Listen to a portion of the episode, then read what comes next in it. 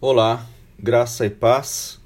Aqui quem fala é o presbítero Pedro Afonso e estou muito feliz por mais uma oportunidade que Deus nos dá para compartilharmos da Sua palavra, para estudarmos juntos um trecho muito importante é, do livro de Filipenses que a gente está estudando. Já saímos do livro de Efésios, naquele tema das cartas da prisão, e hoje vamos falar é, especificamente sobre um trecho muito interessante desse primeiro capítulo de Filipenses, é, entre os versículos 12 e 26. E o título que a gente deu para essa, essa meditação, para esse estudo, é a vida, a filosofia de vida do cristão. A filosofia de vida do cristão. E com isso a gente espera poder trazer um pouco de luz para a sua vida você que caminha com Jesus, você que faz dele o seu melhor amigo, também aquele que está se acercando, se aproximando para conhecer um pouco mais de Cristo, um pouco mais da fé, do cristianismo. Também esperamos que para você seja bem interessante, bem legal e que você desfrute desse momento. E gostaria de deixar uma sugestão aqui para a gente é, também está bem contextualizado com esse, essa meditação, é que você leia esse trecho da, da lição, que você leia esse trecho bíblico uh, antes de, de escutar essa, essa lição. Né? Então, novamente, Filipenses, capítulo 1, dos versículos 12 até o versículo 26. Então, se você ler esse texto, esse trecho, vai te dar mais iluminação, mais ideia para um contexto para a gente poder tratar desses temas aqui juntos, tá bom? Bom, eu falei sobre filosofia de vida do cristão. O que diz o dicionário sobre filosofia?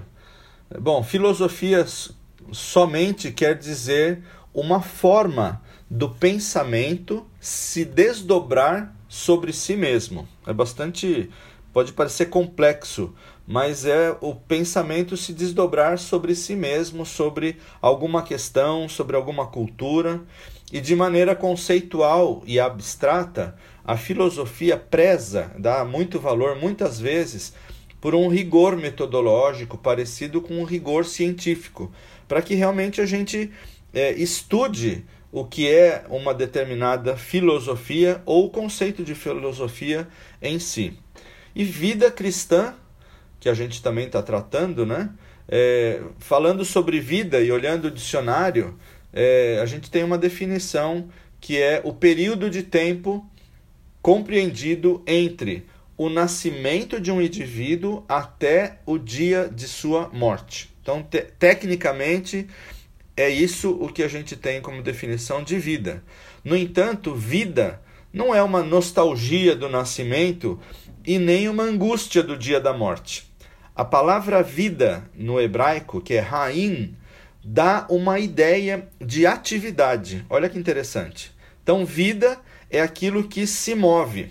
E tem um versículo em Atos, capítulo 17, que é o versículo 28, diz assim: Pois nele, em Cristo, né, vivemos, nos movemos e existimos.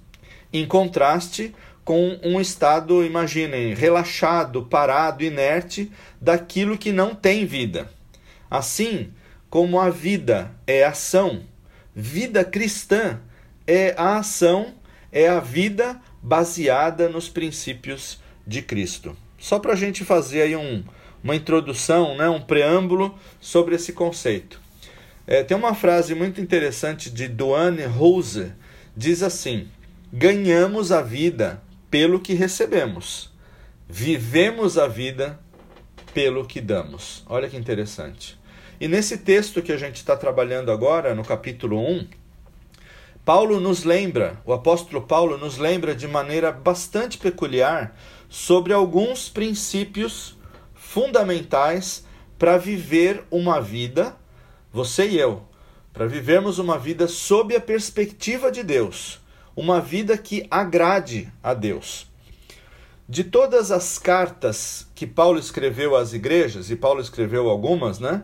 A de Filipenses figura como a mais pessoal.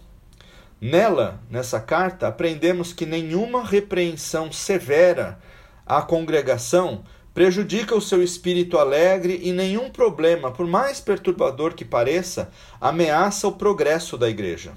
E nesse livro, nessas passagens, as exortações, as chamadas de atenção, né, são apenas de caráter cautelar e preventivo.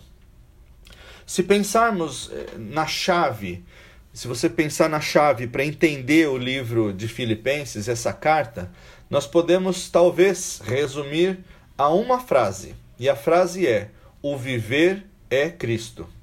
Olha que interessante, Paulo, eh, o que diz no, no, no, capítulo 1 ainda, né, no versículo 21. Ele diz assim: Porque para mim o viver é Cristo e o morrer é lucro. Olha que, que bonito. E ainda, no, no livro de Filipenses, no capítulo 4, versículo 2, diz assim: Sei o que é passar necessidade, e sei o que é ter fartura. Aprendi o segredo de viver contente em toda e qualquer situação, seja alimentado, seja com fome, tendo muito ou passando necessidade. Então, essa é mais uma frase bonita, profunda e séria que Paulo proferiu na carta aos Filipenses. Ainda nesse capítulo 1, na passagem que estamos estudando, Paulo avalia, dentre outras coisas, a sua presente situação. Ele compartilha as circunstâncias da sua prisão e se alegra na difusão, no espalhar do evangelho, mesmo a despeito e por causa da sua situação de aprisionamento. Ao ponderar sobre o resultado do seu julgamento que se aproximava, e ele não sabia qual seria o veredito, ele expressa a sua vontade de partir e estar com Cristo, isso está lá no, no capítulo 1, versículo 23, ou de continuar no seu ministério se ele, fosse, se ele não fosse condenado à morte.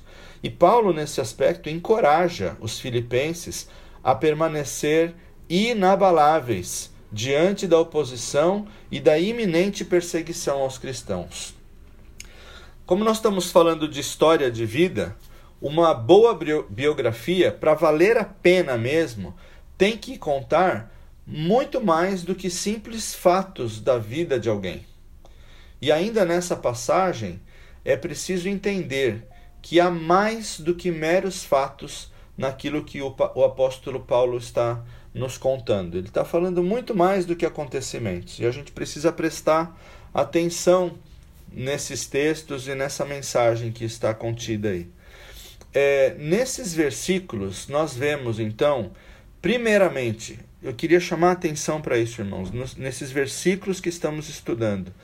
Primeiramente, devemos olhar atitudes um modo de ver. Lembra que a gente falou que vida é movimento, vida é ação, vida é atividade. E nesses versículos nós vemos atitudes, esse modo de viver e uma maneira de avaliar as circunstâncias e as pessoas. Essa maneira que você e eu precisamos adotar. Nós observamos também Paulo erguendo os olhos para o mundo ao redor e olhando de maneira ampla para o seu passado, para o que ele já tinha vivido, olhando para o seu presente e também para o seu futuro.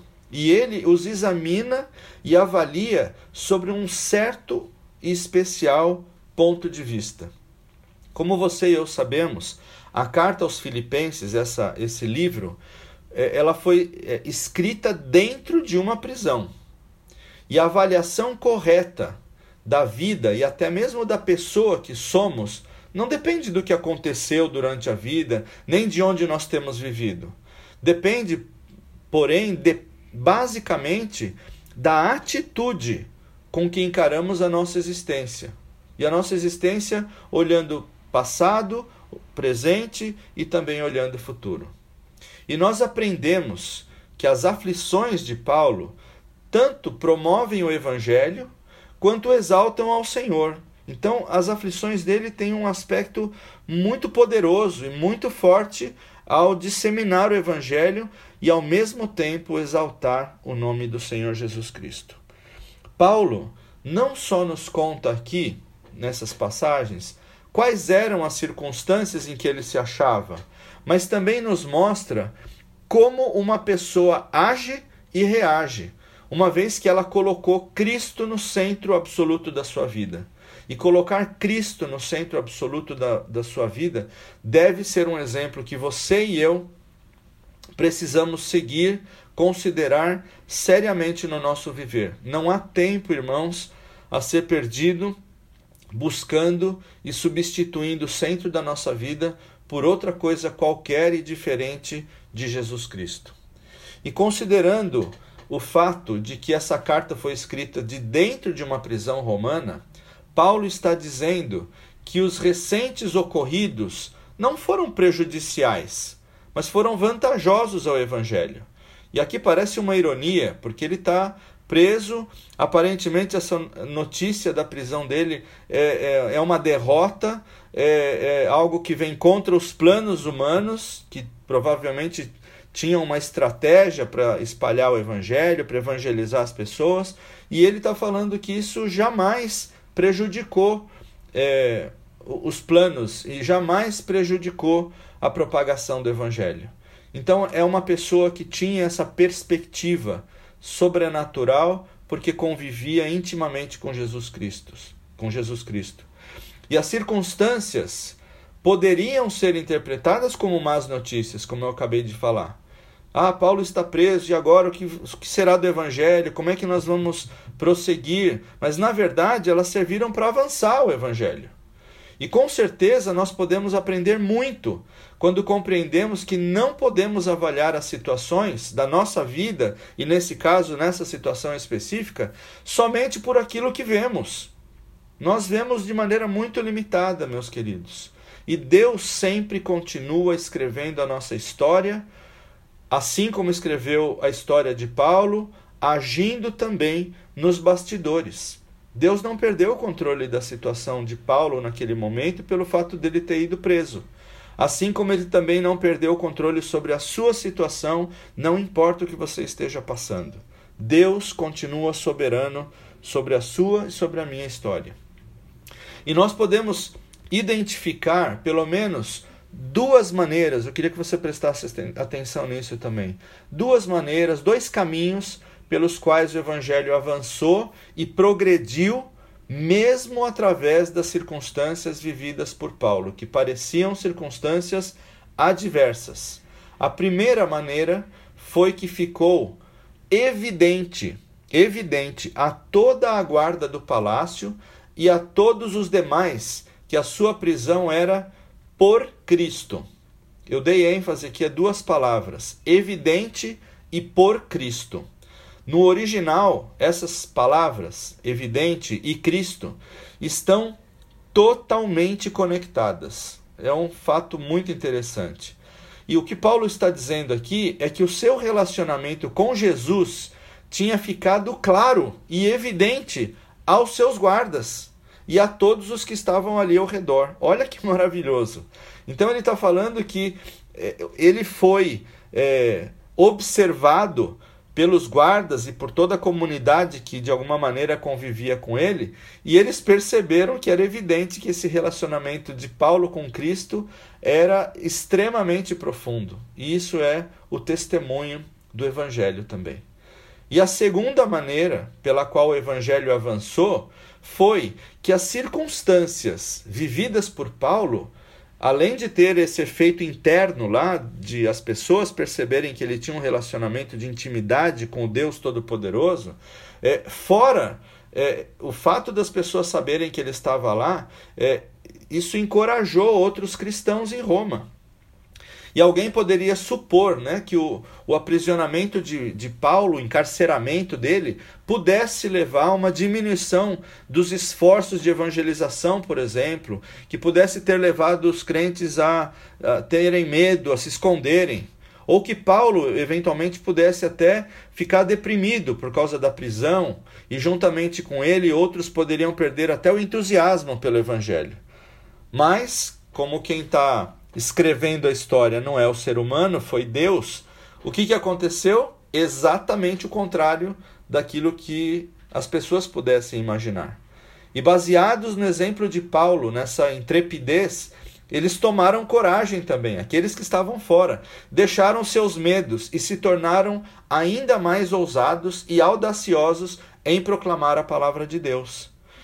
E quando a gente olha no original grego, pela interpretação gramatical, nós podemos afirmar que esse entusiasmo não foi algo passageiro. Olha que interessante, não é um, um fogo de palha, mas esse entusiasmo foi algo duradouro e sustentável. Maravilha da palavra de Deus e do poder do Espírito Santo agindo nas nossas vidas e agindo também na vida de Paulo e dos irmãos da, da igreja naquela época.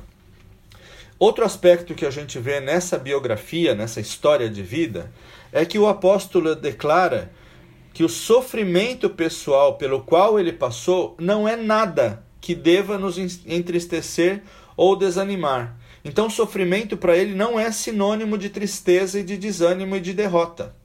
A prisão e as aflições que ele sofreu não o fizeram sentir que ele devia, por exemplo, reclamar ou se fazer de vítima para que outros tivessem pena dele pelos maus tratos que recebera.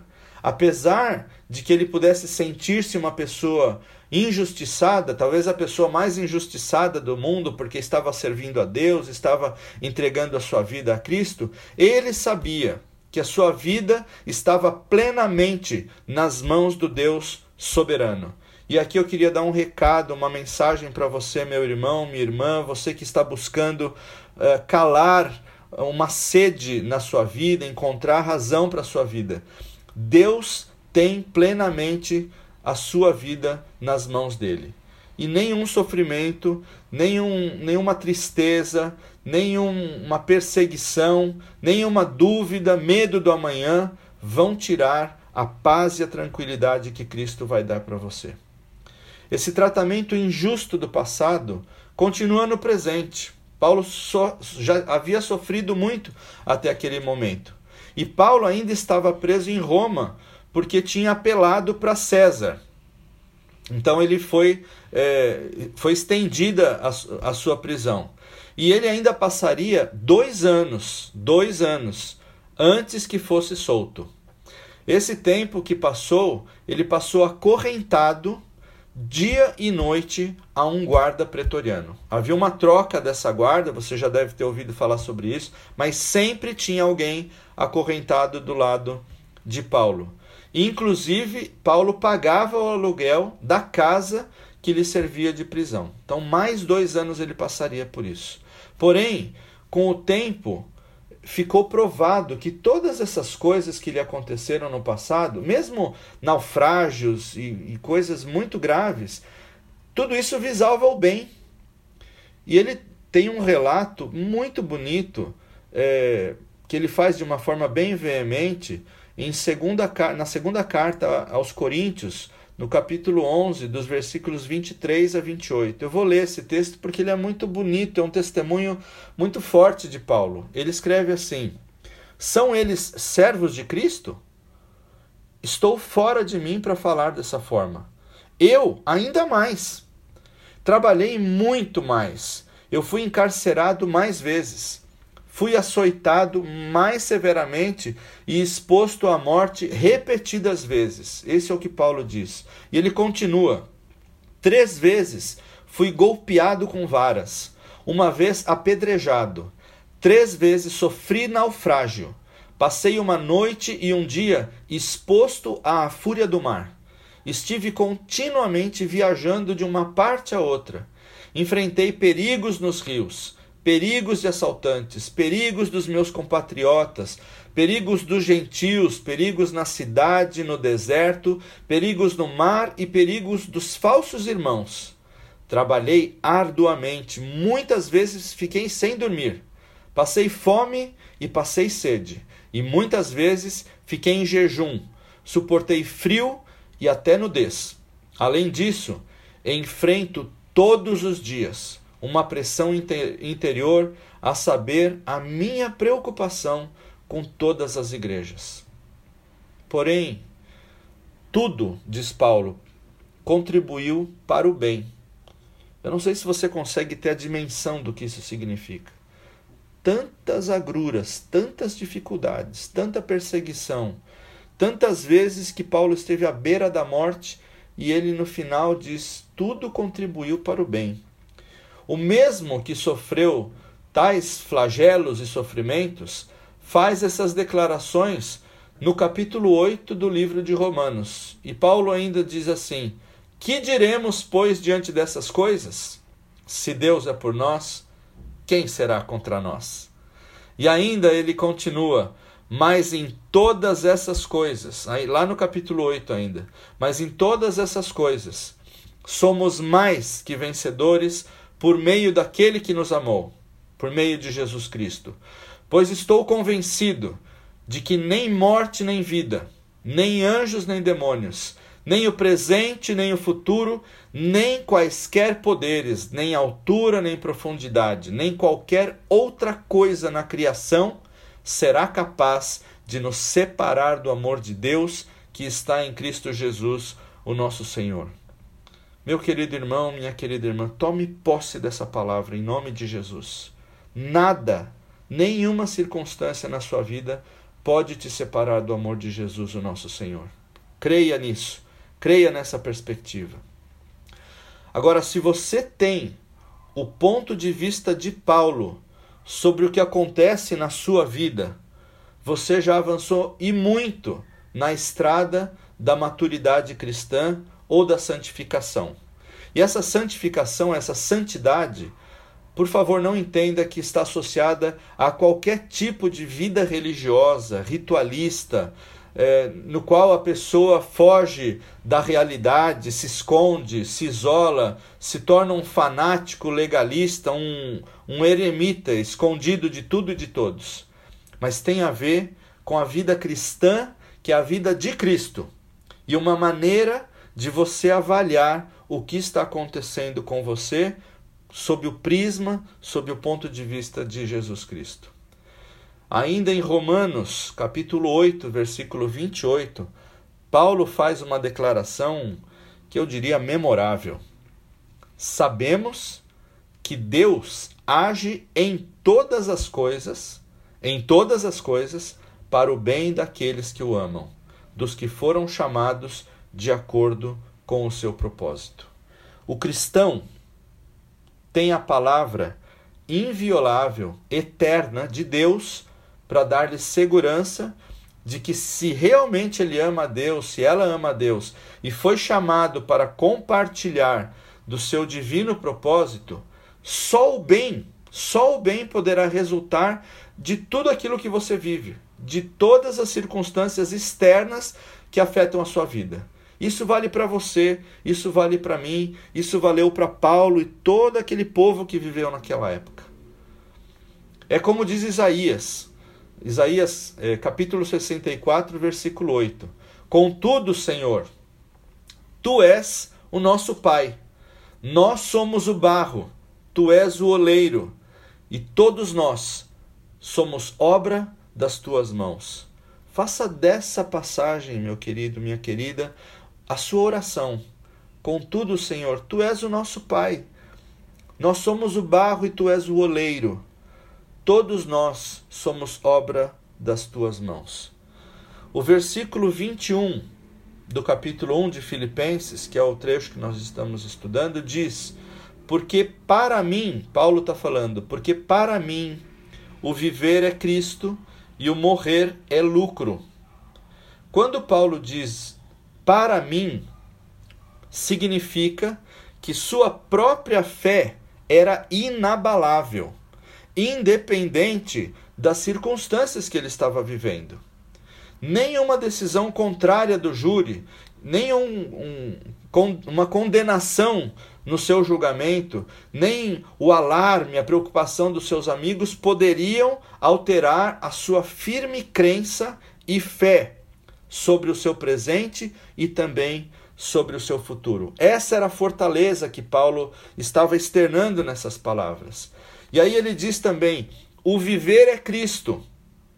E a gente pode atestar que a própria essência da vida presente de Paulo era Cristo, e com todas as suas implicações, com todas as suas consequências, mas ele estava atrelado a Cristo, ele estava grudado a Cristo, estava íntimo de Jesus. A identificação de Paulo com Cristo, numa união vital, é, resultou em uma é, vida prática e um ministério muito forte. Resultou em implicações práticas, inclusive de longo prazo. Em Gálatas 2:20, Paulo diz: "Eu fui crucificado com Cristo. Assim, já não sou eu quem vive, mas é Cristo que vive em mim."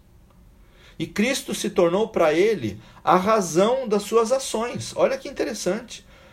Cristo se tornou para Paulo o combustível das suas ações e das suas atitudes, o alvo da sua vida, do seu ministério e, mais do que isso, a fonte da sua força. Por isso eu digo para você: se você está buscando renovar as suas forças, encontrar sentido para a sua vida, encontrar um norte, um rumo, entregue sua vida a Cristo. Refaça o seu compromisso com Ele. E aí eu olho para a vida de Paulo, nós olhamos para a vida de Paulo, que chega nesse ponto de falar que já não é mais ele quem vive, mas é Cristo que vive nele. A gente só pode concluir que morrer para ele, depois de ter essa vida, somente podia significar ganho e lucro. E ele apresentou o mesmo ponto de vista novamente num testemunho bastante pessoal que se encontra no capítulo 3, no versículo 8 de Filipenses, quando diz: Mais do que isso, olha que interessante, irmãos, mais do que isso, eu considero tudo como perda, comparado com a suprema grandeza do conhecimento de Jesus Cristo, meu Senhor, por quem perdi todas as coisas. Eu as considero como esterco para poder ganhar Cristo. Será que você e eu temos coragem de fazer essa declaração? Essa também deve ser a nossa atitude e o nosso estilo de vida. Quando o nosso futuro é incerto, e ele é incerto, vocês vão concordar comigo, nós podemos nos confortar com uma verdade, que é conhecer a Cristo. Conheça a Cristo. Isso será certamente o seu conforto, porque ele tem o controle, o domínio e a soberania sobre a sua vida. E isso deve servir para aplacar, em nome de Jesus, toda a sua ansiedade e todos os seus medos. E concluindo dessa maneira, nós temos nesse breve resumo biográfico, nessa breve história de vida, nesses versículos que acompanhamos, do que Paulo estava vivendo, de como ele externou eh, toda essa notícia, encorajou a igreja, encorajou aquelas pessoas que estavam esperando eh, uma saída, que viam nele um homem de Deus, um líder. Eh, a gente vê o retrato de um homem que tem um ponto de vista cristão integrado sobre a vida e sobre a morte. Ele via o todo. E aqui um recado para você. Quem não tem o ponto de vista certo sobre a morte, também não vai ter o conceito certo sobre a vida. Na vida de Paulo, se você olhar com carinho, voltar esse texto, ler todo esse livro de, de Filipenses, é uma leitura muito gostosa, muito rápida, muito abençoadora. E na vida de Paulo, nós temos, de um lado, a exortação, aquela chamada de atenção para nós, para uma mudança de rumo e uma correção de rota em nosso viver e em nossas práticas de fé. Mas além dessa exortação, nós temos também um modelo, uma inspiração para um viver vitorioso em Cristo. E aqui eu gostaria de deixar algumas perguntas para serem respondidas só por você na presença de Cristo. Qual é o centro da sua vida? É Cristo? Ou são os bens materiais? É alguma posição com a qual você tem sonhado e almejado no trabalho ou em algum lugar na sociedade?